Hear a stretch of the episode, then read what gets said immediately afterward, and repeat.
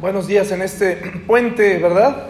Espero que estén disfrutando y el día de mañana gocen del día oficial y puedan tomar un tiempo de descanso con sus familias, ¿verdad? Bueno, vamos a comenzar en esta mañana. Eh, es un tema que pretende ayudarnos a entender eh, un poco cómo debe reaccionar el cristiano delante de ciertas cosas. Cuando, créanme que cuando, cuando estuve eh, preguntando de qué les gustaría que hablara en cuanto a temas de actualidad, muchos de ustedes solicitaron este tema. Así que vamos a hablar de él el día de hoy, cómo eh, reacciona o cómo tiene que reaccionar un cristiano delante de algunos temas que tienen que ver con, miren, es muy complicado a veces para muchos cristianos hablar de estos temas. De hecho, creo que nadie toca estos temas en, la iglesia. Pero me parece importante que hoy lo tratemos y en un momento después de ver este video les voy a decir cuáles. ¿Sí? Entonces, vamos a ver si podemos apagar las luces tantito de enfrente, Dani, para que se pueda ver la historia de esta mujer y después vamos a irla relacionando con el tema de hoy. Y eh, vamos a vamos a continuar hermanos. El cristiano y la resistencia civil hermanos resistencia civil. Qué tiene que ver con esto bueno ahorita lo vamos a lo vamos a ver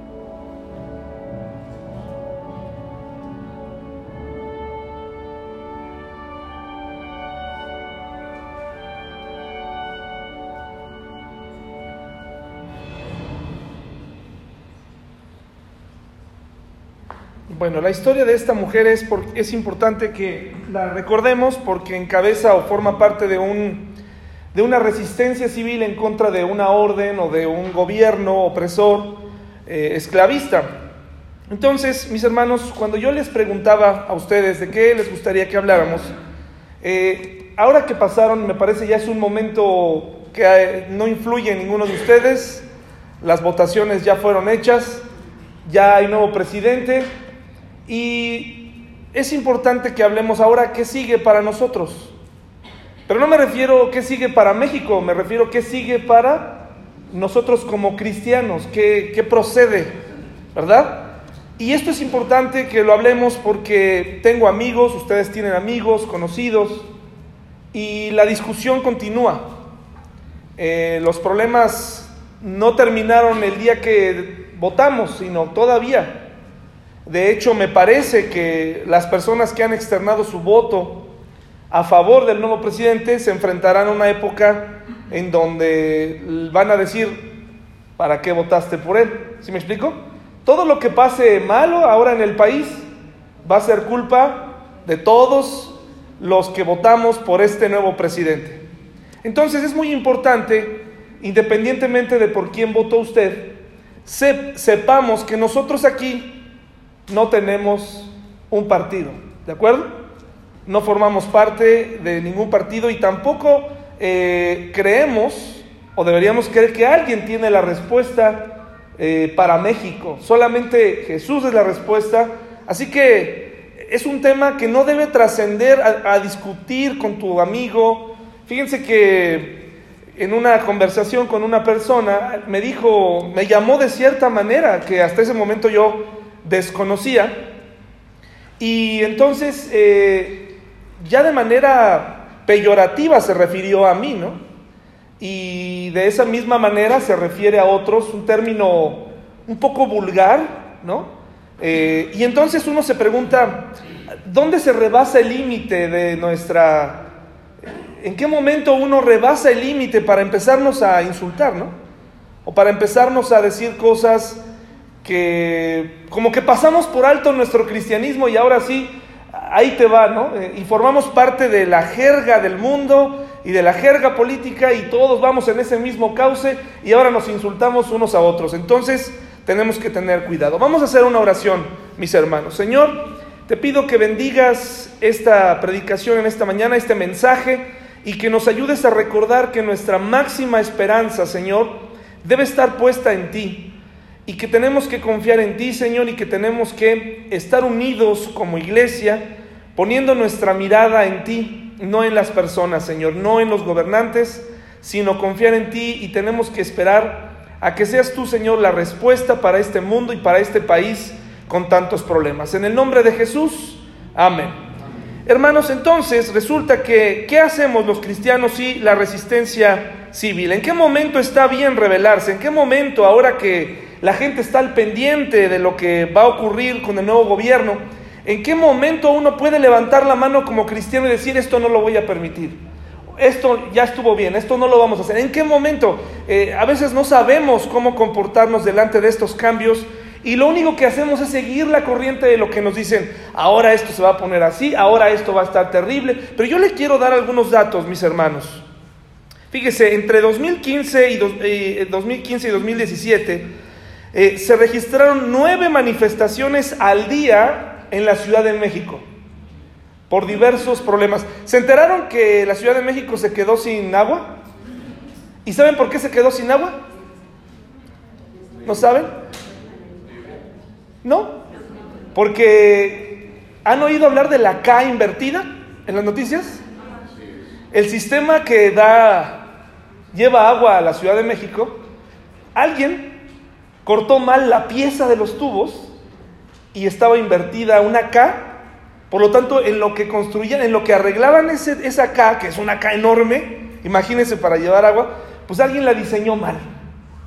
Entonces tuvieron que cerrar todo el sistema para poderla rediseñar, entre otras cosas. Bueno, nueve manifestaciones al día en la Ciudad de México. ¿Hay descontento o no hay descontento, hermanos? En México.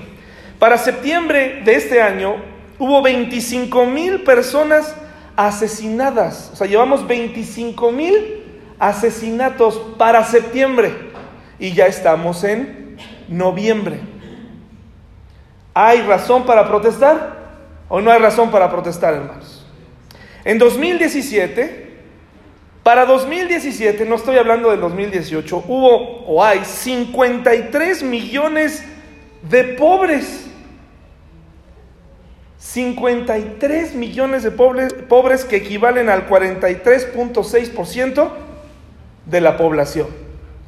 Dicen que en México habita el hombre más rico del mundo, pero también el más pobre. ¿Hay razón o no hay razón para protestar, hermanos? Sí la hay, pero también hay razón y motivo para el creyente para confiar en quién? En Dios. Esto que está pasando en el país no es consecuencia del último presidente. Es la consecuencia de muchos años atrás. ¿Sí? Estamos Les estoy refrescando su memoria, mis hermanos, porque cuando tú riegas una información falsa, generas temor entre la gente. Cuando tú le dices a la gente, ahora sí ya, o, o, cuando tú le dices a la gente que esto fue decisión de los jóvenes, entonces estás diciendo, bueno, es que antes estábamos mejor. Es como cuando tú dices, a mí me pegaron, a mí mi esposo me, me golpeaba y ahora que ya no me golpea, pues estoy mejor. ¿Sí? Tenemos que tener cuidado como cristianos, como cristianos, hermanos, de no estar haciendo crecer una leyenda. Aquí nunca se ha insultado ningún presidente, ni se hará, ni se le hará proselitismo a nadie. Pero cuando un cristiano comparte sus posturas y las comparte mal en el trabajo o empiezo a observar que empiezo a generar temor, sea quien haya ganado, algo está mal, hermanos. Porque entonces tu mirada y, estás yendo con la corriente y en vez de ser tú una luz en tu trabajo, en vez de ser alguien que se supone que confía en Dios, a pesar de los hechos, que no estamos culpando a nadie, porque tampoco los, los que acaban de llegar al gobierno lo van a resolver, así como así, eh, pues tú tienes la responsabilidad cristiana, moral, social de decir, tranquilos. Porque yo veo mucha gente muy valiente, como si fuera muy sencillo agarrar y, y, como si borráramos todo lo que ha pasado, ¿no? Y de pronto, ahora sí, a partir de aquí, ahora sí voy a hablar. Ahora sí me voy a activar en la vida política, ahora sí voy a decir, ahora sí voy... No, hermanos, no. No podemos olvidar esta realidad en nuestro país. ¿Qué pasó en México, hermanos? ¿Cuál es nuestra realidad? Bueno, tenemos nueve partidos políticos porque uno ya creo que ya perdió el registro, pero eran diez. No se preocupen, no somos el país con más partidos políticos. Venezuela tiene 40 y de ahí no puede, este, no se hace uno, o sea, nada más hay uno y se hizo un dictado. Pero sí somos el país, hermanos, sí somos el país que les da más o menos 17 dólares por sostenerlos. 17 dólares, hermanos, por sostener, por, por eh, votante para sostener un partido político, por eh, cada uno de ustedes, ¿no? Damos eso a ese partido. O sea, es un negocio increíble, ¿sí? Imagínense, estamos en el quinto lugar de 25 economías donde más eh, atendemos o mejor atendemos a los partidos políticos que son un negociazo. Es un país lleno de corrupción, esa foto que está ahí es, está, se ve en chiquito, es un bebé. Es un bebé que está, eh, le tuvieron que diseñar con una caja de cartón, una como cámara para que pudiera nebulizar y fíjese, este, esto, esto se es una foto real, se tomó en Yucatán. Y esto es porque se simuló, o es parte de, simular, el, el, gobierno simuló, mis hermanos, desvió 400 millones de dólares nada más, mis hermanos, en la llamada estafa maestra. Ah, pero eso sí, un niño hay que ponerle una cajita para que, porque no llega el equipo. ¿Hay razón para protestar? o no hay razón para protestar, mis hermanos? Si fuera tu hijo, ¿lo aceptarías o estarías, este, no, que sigan? No, mis hermanos, hay razón. La realidad en México es que la derecha y la izquierda, usted conoce estos términos políticos, la derecha conservadores, los izquierdos liberales, en México ya es un desastre, hermanos. Ya no se sabe quién está con quién. La izquierda hace el pacto con la derecha y todo, y bueno, eh, el que paga el precio somos nosotros. Pero adelante de todo eso tenemos que tener calma, que se hagan bolas ellos. Nosotros tenemos que confiar en Dios, mis hermanos. Dice eh, el New York Times, dice, la explicación del triunfo de López Obrador no es muy complicada. Solo dos partidos, el Partido Revolucionario Institucional y el Partido Acción Nacional, han gobernado a México por 89 años, con resultados, ¿cuáles? Desastrosos. México tiene una de las peores distribuciones del ingreso del mundo, la corrupción es parte de la forma de gobernar, el estilo de vida de muchos políticos y expresidentes no corresponde a la suma de sus salarios públicos y lo peor de todo es que el gobierno ya no puede proteger la vida de los mexicanos. Por esa razón y otras, 30 millones de mexicanos votaron por López Obrador. Hermanos, nos guste o no, tenemos un país así. Y ahora tenemos que asumir nuestra responsabilidad como luz y como sal. Y no podemos esperar que una persona resuelva nuestros problemas. Esa no es la invitación el día de hoy. ¿eh? Esa no es la invitación del día de hoy de ahora sí viene lo bueno. No, no, no. Yo no les estoy invitando a eso. Les estoy sustentando porque la gente está harta y vota por algo diferente. Y mi opinión sería, hay que dejar gobernar. Así como dejamos 89 años a otros, ahora hay que dejar gobernar.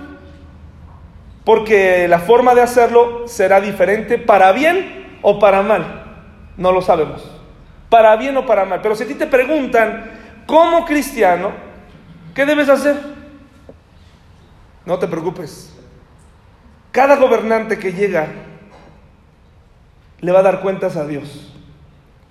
Así que tú no te preocupes. ¿Qué nos espera en nuestro país en los próximos, por los, por los próximos seis años? A ver qué se les ocurre a los políticos, porque nadie podemos meter las manos al fuego por nadie. ¿Qué nos espera, hermanos? Nos esperan, por ejemplo, eh, manifestaciones como estas hacia un, para la construcción de un aeropuerto. Eh, en donde no hubo marcha por los que murieron en Ayotzinapa, pero sí hubo uno para que hubiera un nuevo aeropuerto. Se armó una, iban de negro, ¿no? Nos esperan ese tipo de cosas.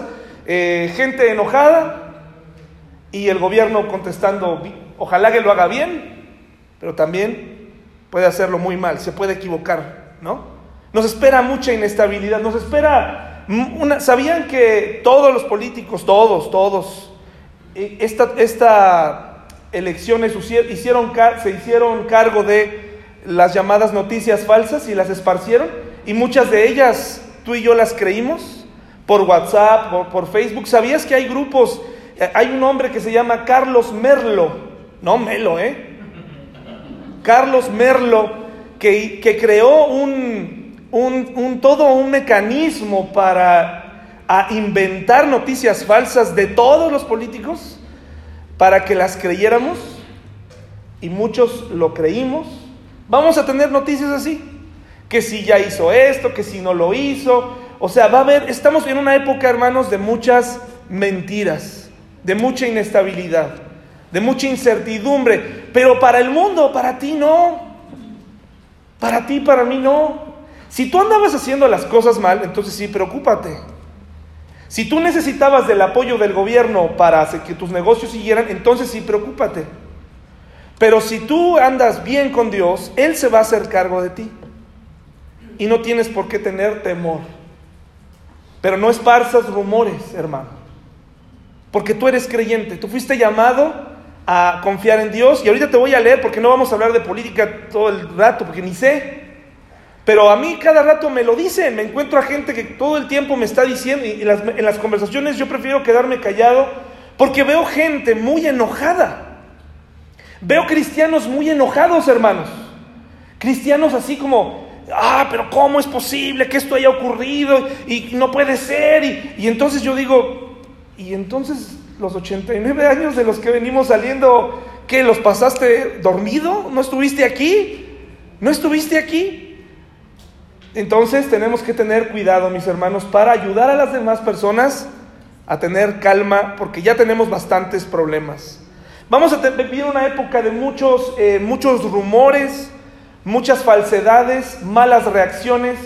Vamos a vivir en inestabilidad económica, hermanos, por el nuevo gobierno. Las nuevas decisiones toman y preocupan a los, a los mercados y todo. Eso es increíble. Yo no sé de finanzas, pero ni de comercio internacional, ni de eh, bolsa, ni nada, pero es increíble cómo una pequeña declaración de un hombre puede causar grandes estragos. Y dice uno, no puede ser, ¿no? Si estabas planeando un viaje, le dices, quisieras llamarle al nuevo gobernador, gobernante y decirle, no digas nada hasta que me vaya, porque si no va a subir, ¿no? Este dólar, o, o por favor espérate tantito, ¿no? Eso, de eso vamos a vivir en los próximos años, mis hermanos. No los quiero espantar, solamente quiero ubicarlos en la situación en la que estamos. Entre nosotros no debería haber esta preocupación que hay afuera, de algunos, ¿eh? no de todos, pero no se preocupe.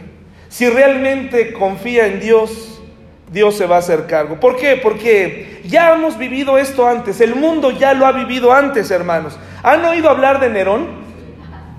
¿Han oído hablar del emperador? ¿Sí? De este emperador.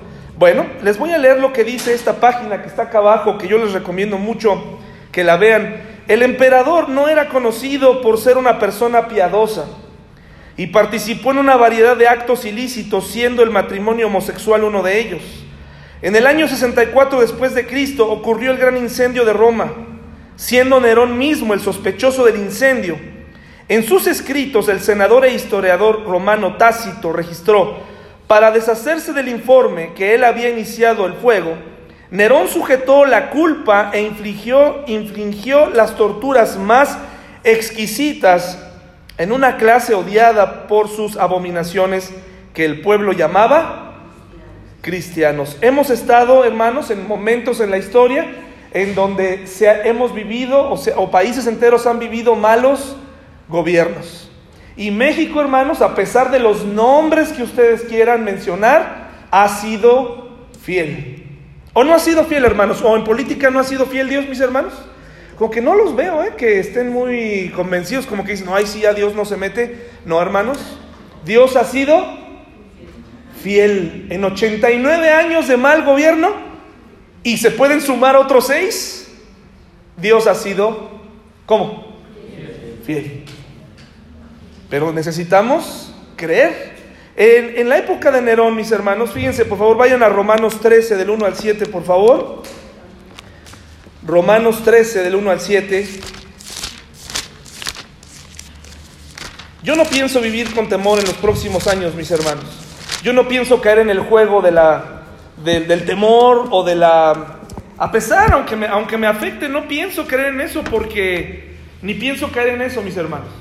No pienso caer en ese juego porque por algo el Señor, o sea, el Señor, este mundo no es el mundo que Dios diseñó. Este es un mundo gobernado por hombres, este es un mundo eh, gobernado por, hay muchos intereses, hay muchas eh, cosas que nunca sabremos realmente.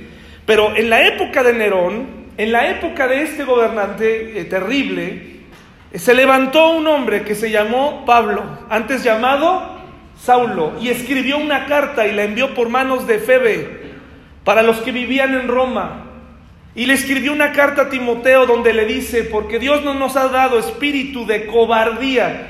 Y se lo dice Pablo a Timoteo, en la época de quién creen? En la época de Nerón. Y ahí sí, mis hermanos, que tenían un problema. Persecución, muerte. ¿Quién creen que mató a Pablo, hermanos? Nerón. ¿Quién creen que puede suspender nuestras reuniones? Puede ocurrir, puede ocurrir, ¿verdad?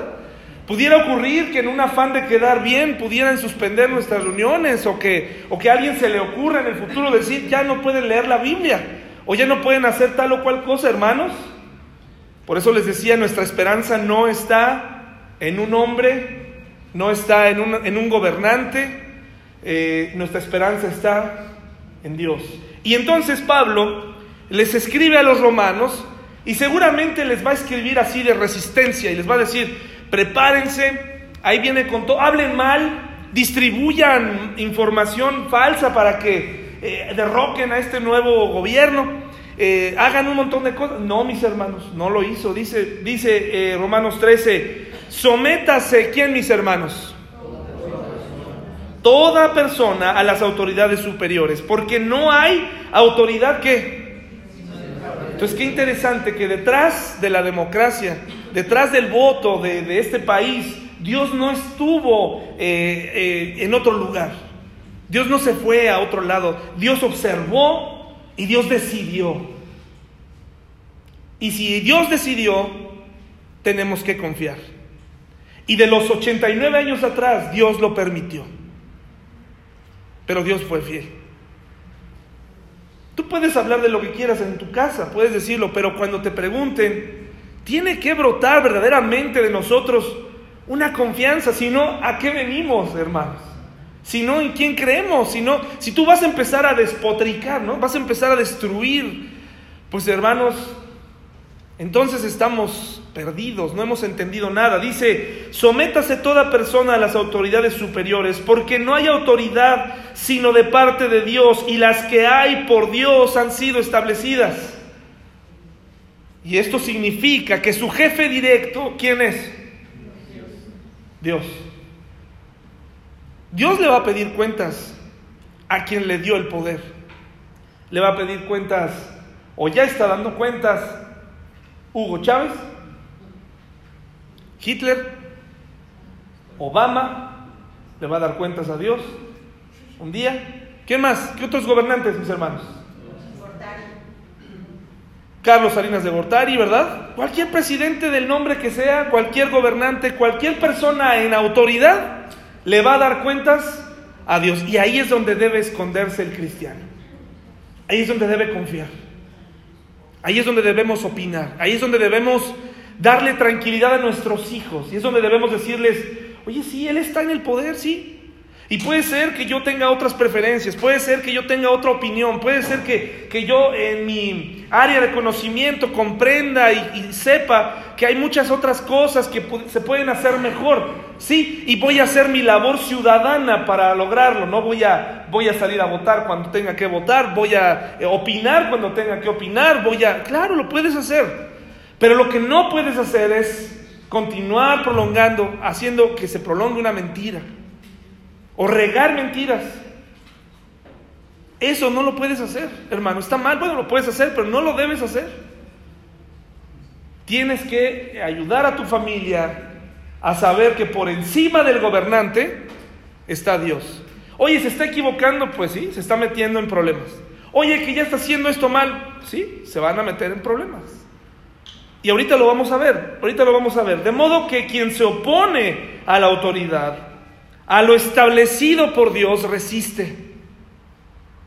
Y los que resisten acarrean condenación para sí mismos. Porque los magistrados no están para infundir temor al que hace el bien, sino al malo. ¿Quieres pues no temer la autoridad? ¿Qué hermanos? Haz lo bueno y tendrás alabanza de ella. Porque es servidor de Dios para tu bien, pero si, lo, pero si haces lo malo, teme porque no en vano lleva la espada, pues es servidor de Dios, vengador para castigar al que hace lo malo, por lo cual es necesario estarle sujetos, no solamente por razón del castigo, sino también por causa de la conciencia. Pues por esto pagáis también los tributos, porque son servidores de Dios que atienden continuamente a esto mismo. Aquí nos está hablando Romanos de lo que es una autoridad y de una buena autoridad. ¿Qué pasa cuando nuestra autoridad empieza a corromperse. Hay casos en la Biblia, hermanos, que podamos tomar, porque aquí dice que los que se resisten a una buena autoridad se están resistiendo a quién? A Dios. Pero ¿qué pasa si por algún motivo algo empieza a salirse de control, hermanos? ¿En la Biblia tendríamos ejemplos? Bueno, vamos a verlos. Vamos a verlos, porque el Señor no deja nada al azar. Y tenemos estos cinco casos de resistencia. Y al final podríamos notar, miren, un buen ejemplo para hacer cuando empezamos a ver que nuestros gobiernos comienzan a fallar y cuando comienzan a hacer cosas que van en contra eh, o que están sucediendo cosas extrañas en el país. Y no me refiero a que suba la gasolina porque eso va a seguir pasando, mis hermanos, o, o muchas otras cosas. Me refiero a asuntos morales. O sea, la gente que se resistió en la Biblia no se estaba resistiendo porque alguien subió el precio de la uva o porque alguien subió, subió. Esas son cosas que precisamente por las consecuencias de un país vamos a tener que, con las, vamos a tener que vivir. Pero en la Biblia vamos a notar, mis hermanos, que cuáles fueron las razones por las cuales las personas se resistieron a obedecer. Y un buen ejemplo de hacer eh, una correcta manera de protestar contra un gobierno malo es hacer lo que hizo esa mujer de la que vimos, de apellido Tubman, la que vimos al principio, es ser proactivo. ¿Qué hizo esta mujer, mis hermanos? Ayudó a libertar esclavos. No se puso a hablar mal del gobierno. No se puso a decir, no, es que este gobierno del, del sur son una basura y eso ya, eso ya estaba más que establecido, estaban siendo corruptos, estaban siendo malos, pero dijeron, ahora voy a, ¿qué puedo hacer yo? ¿Qué puedo hacer yo para libertar a ese pueblo? Entonces comenzaron a hacer cosas. ¿Quieres empezar a hacer una diferencia? ¿Quieres comenzar a ser un ejemplo en tu sociedad? Investiga y, por favor no riegues mentiras.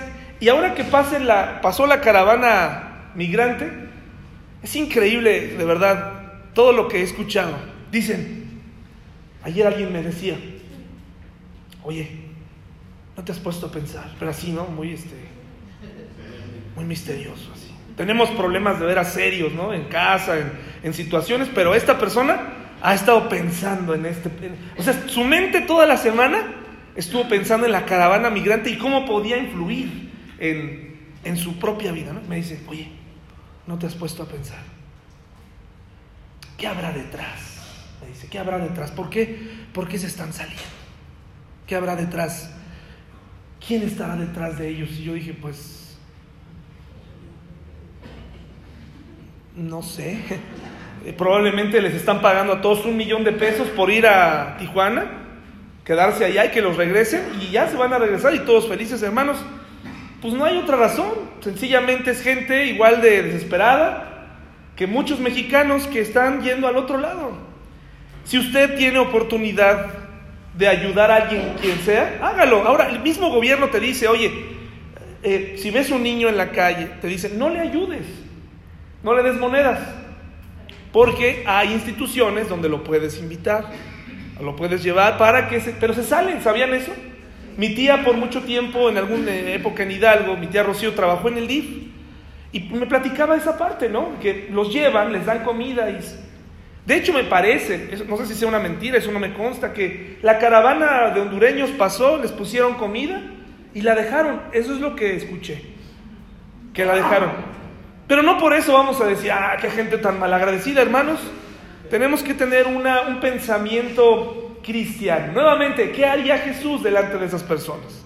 ¿Qué haría Jesús? ¿Qué hubiera, ¿Cómo hubiera reaccionado Jesús con estos temas? ¿Qué haría?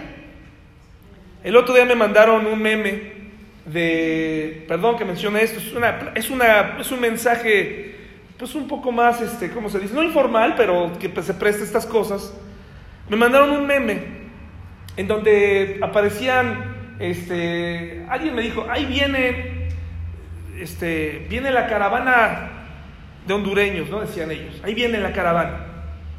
Y luego abajo decía, este, ah, no, son aficionados del Cruz Azul. Y todos traían playeras del Cruz Azul, ¿no? Este, decía, ¿de veras? O sea, vamos a, vamos a jugar eh, a esas cosas, mis hermanos. O sea, tenemos que tener cuidado con lo que propagamos, con lo que pensamos. Es gente con problemas, hermanos. Es gente, eh, al menos si se, si se, observa, ah, vienen mujeres con sus niños, vienen mujeres con bebés. No hay nada detrás. ¿Qué, poder? Si llegan a Estados Unidos o no, pues sí van a causar un problema, sí van a causar un problema en donde se queden, sí, porque, pero hermano, si tú puedes hacer algo, ¿qué harías? si tú pudieras ser? ¿Qué harías? Yo no puedo hacer nada, pero desde aquí los voy a criticar. Desde aquí voy a ser bien severo con ellos.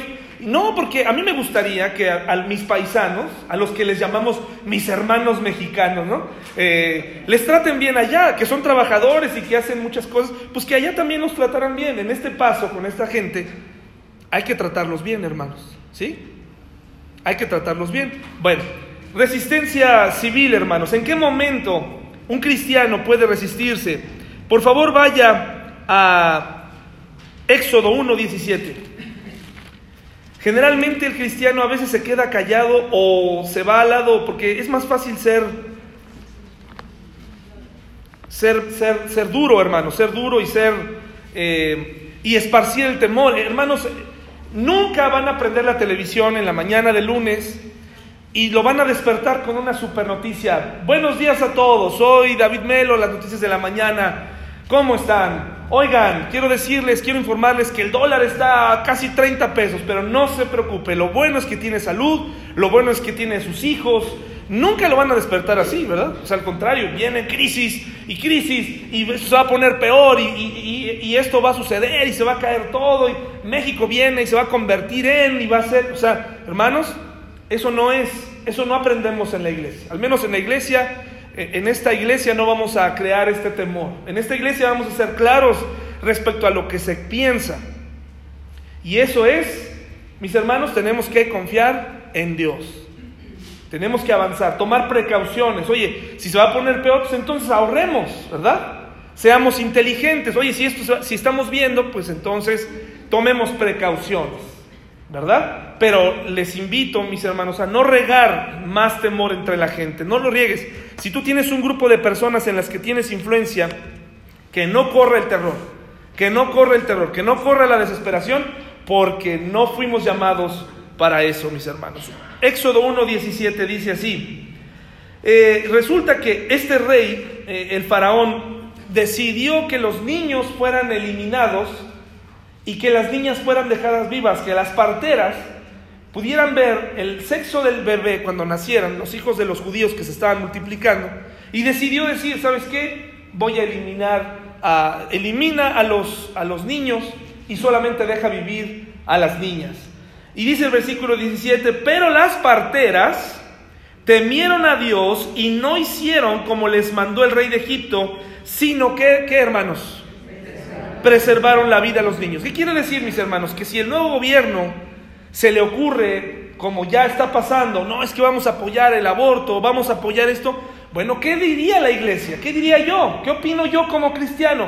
Perdón, pero yo no estoy de acuerdo, ¿verdad? Porque soy cristiano. No estoy de acuerdo. No, no lo voy a hacer. Pero así como ese tema es, es, escabroso, también voy a decir, pero no me voy a, pero no voy a seguir con pasos de corrupción. También estoy en desacuerdo con la corrupción. Tampoco voy a participar en otras cosas. Dice aquí, estas mujeres preservaron la vida. ¿Cuándo debe un cristiano resistirse a las órdenes del gobierno, mis hermanos? cuando lo que está diciendo va en contra de Dios. Ahora, eso no significa que voy a salir a, a, marchar. Hay, maneras de hacerlo, hay maneras de protestar, hay maneras de... ¿Y cómo es? Bueno, teniendo posturas, eh, teniendo familias firmes, teniendo enseñanza firme. Si me empiezan a decir es que tú tienes que educar a tus hijos así, y, y si las consecuencias de eso es que, miren, en algunos países, en Estados Unidos, están eh, metiendo a pastores por hablar acerca de la homosexualidad a la cárcel. Y yo quiero aclarar, mis hermanos, que, que la Biblia ama a los homosexuales, los ama, pero aborrece lo que hacen. No le gusta esa práctica a Dios. Y si por decir eso en el futuro me van a meter a la cárcel, que así sea, hermanos.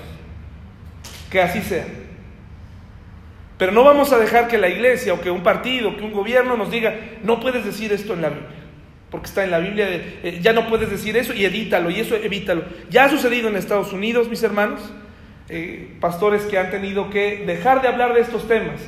Dice aquí, ellas preservaron la vida. ¿Y qué, qué sucedió? Y el rey de Egipto hizo llamar a las parteras y les dijo, ¿por qué habéis hecho esto que habéis preservado la vida a los niños?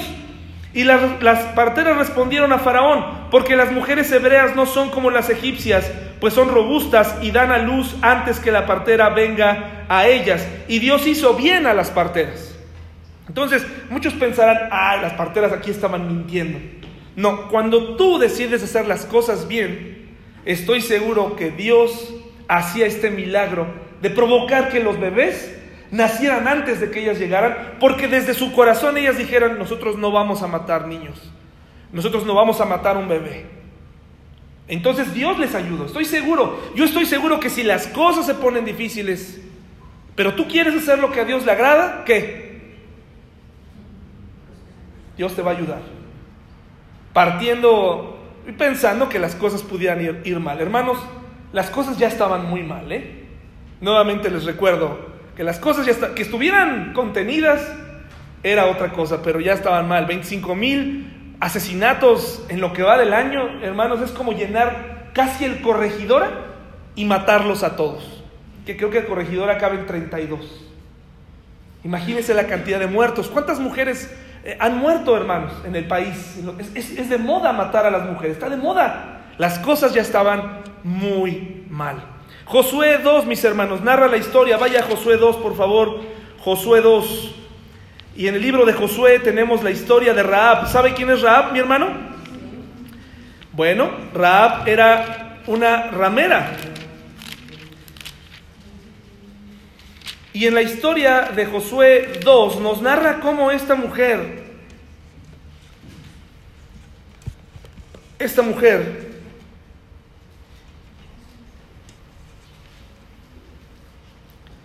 Josué 2, del 1 al 24, nos narra la historia de la mujer donde ella tiene que desobedecer a la orden que le da el rey de Jericó y le dice que e, él sabe que van a venir unos espías. Y le dice a Raab, le dice a todos que lo denuncie, que los denuncie. ¿Y qué hizo Raab, mis hermanos? Los escondió.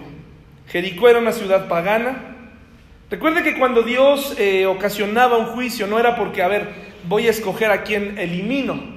Realmente era una ciudad pagana. Y la, y la mujer les dijo, los guardó y los descolgó por una ventana. Se resistió a esa orden de ir en contra de lo que Dios había mandado. Léalo usted después. Josué envía espías a Jericó, del 1 al 24. Es una historia muy interesante. Primero de Samuel 14, 45, hermanos.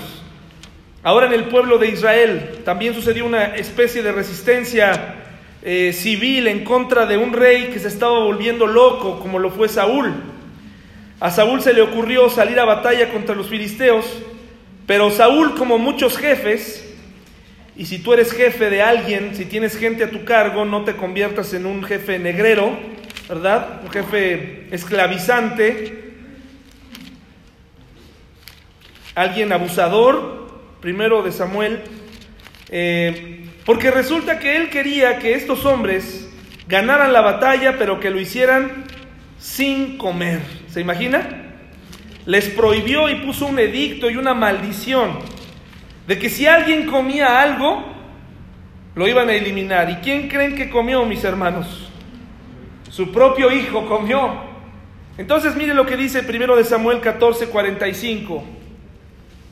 También es una historia muy interesante. Primero de Samuel 14, 45. Dice, y Saúl respondió, así me haga Dios y aún me añada que sin duda morirás, Jonatán. Entonces el pueblo, ¿qué hizo, hermanos? Dijo a Saúl, ¿ha de morir Jonatán, el que ha hecho este gran, esta grande salvación en Israel? ¿Qué dijo el pueblo, hermanos? No será así. ¿Por qué? Porque lo que estás diciendo es Absurdo.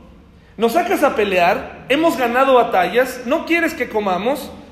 Jonatán no estaba enterado de esto, porque no lo sabía, come y ahora lo quieres matar solo porque se haga lo que tú dices.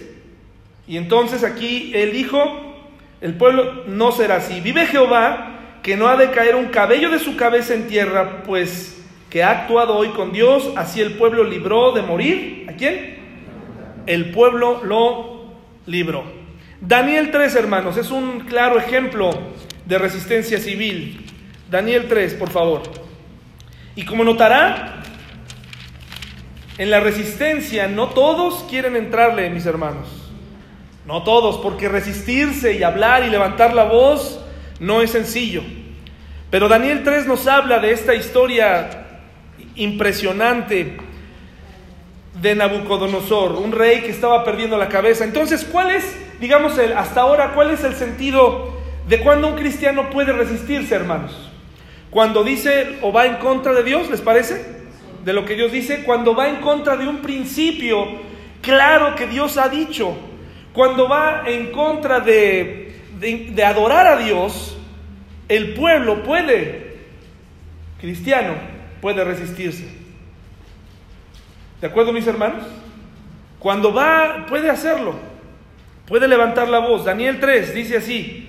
Fíjese, el rey Nabucodonosor hizo una estatua de oro cuya altura era de 60 codos y su anchura de 6 codos. La levantó en el campo de Dura, en la provincia de Babilonia.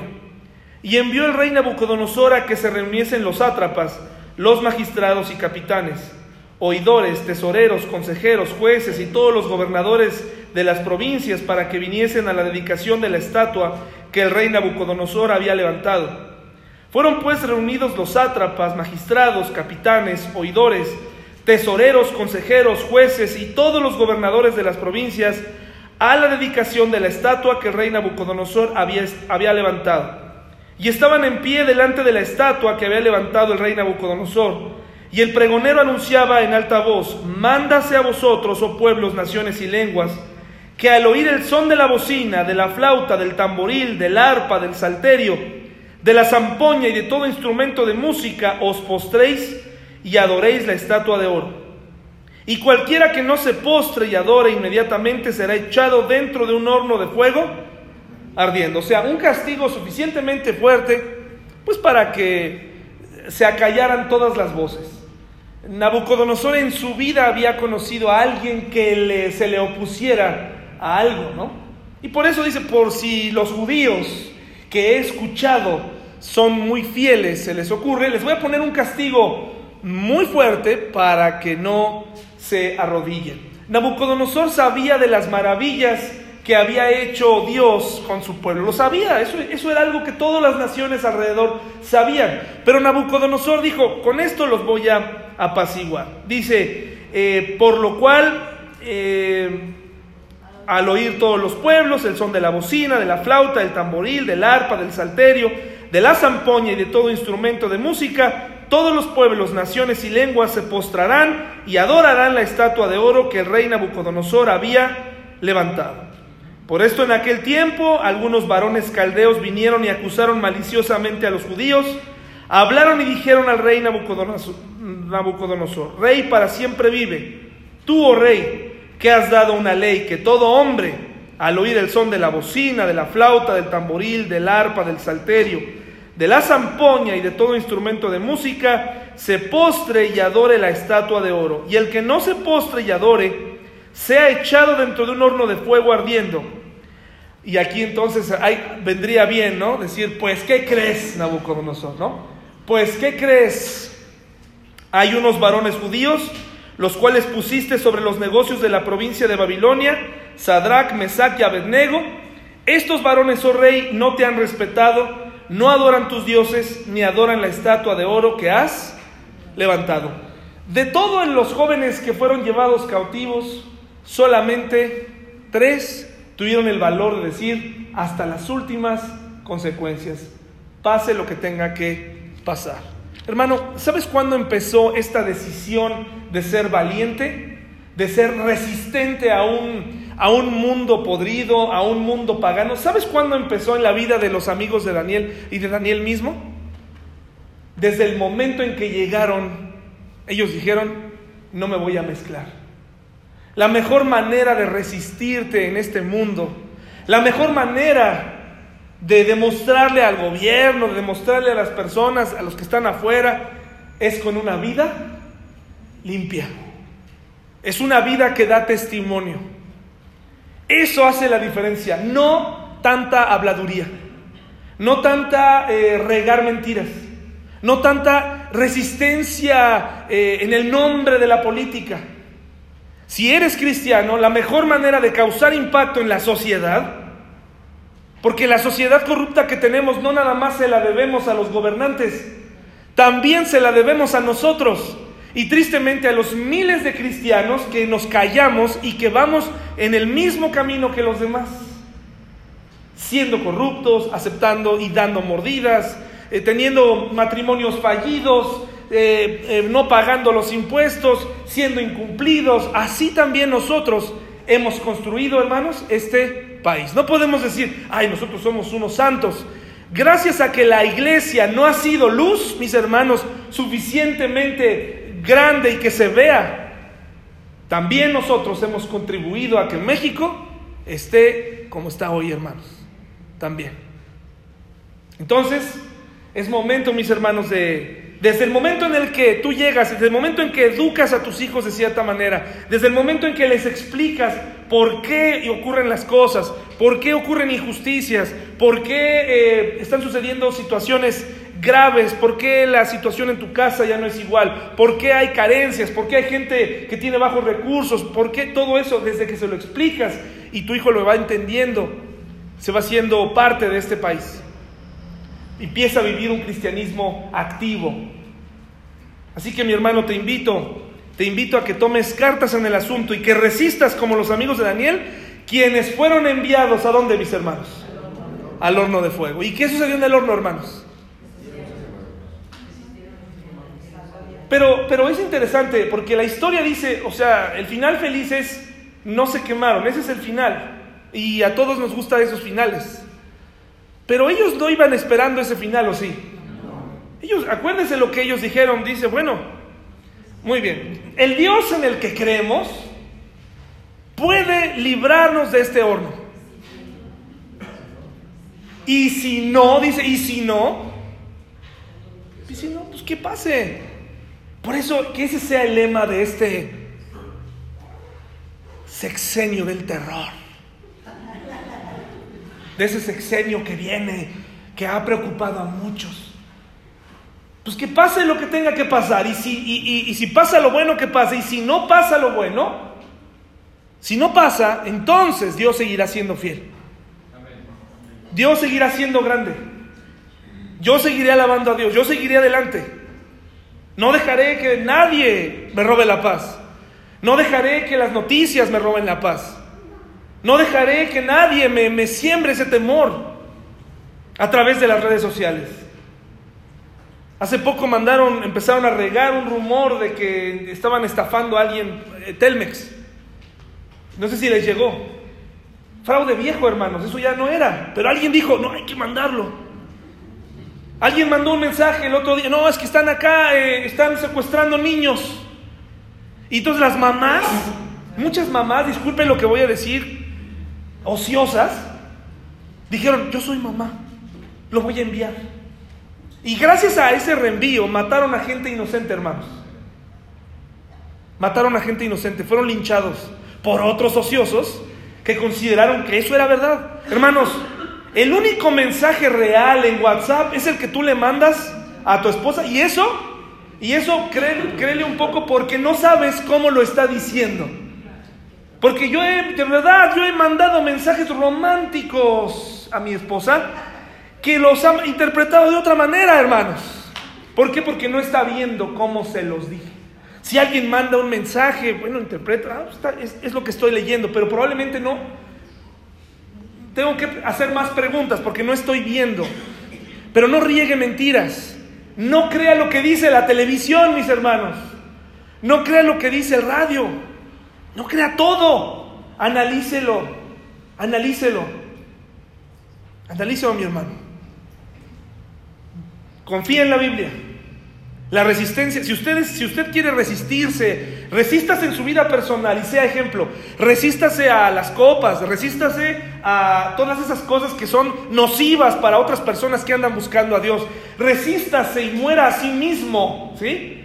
Muera a sí mismo, sea un buen ciudadano, pague lo que tiene que pagar. Sea un buen ciudadano. Es muy triste cuando me encuentro yo, David, me encuentro hablando sobre cosas y, me doy cuenta que soy pésimo ciudadano, ¿no?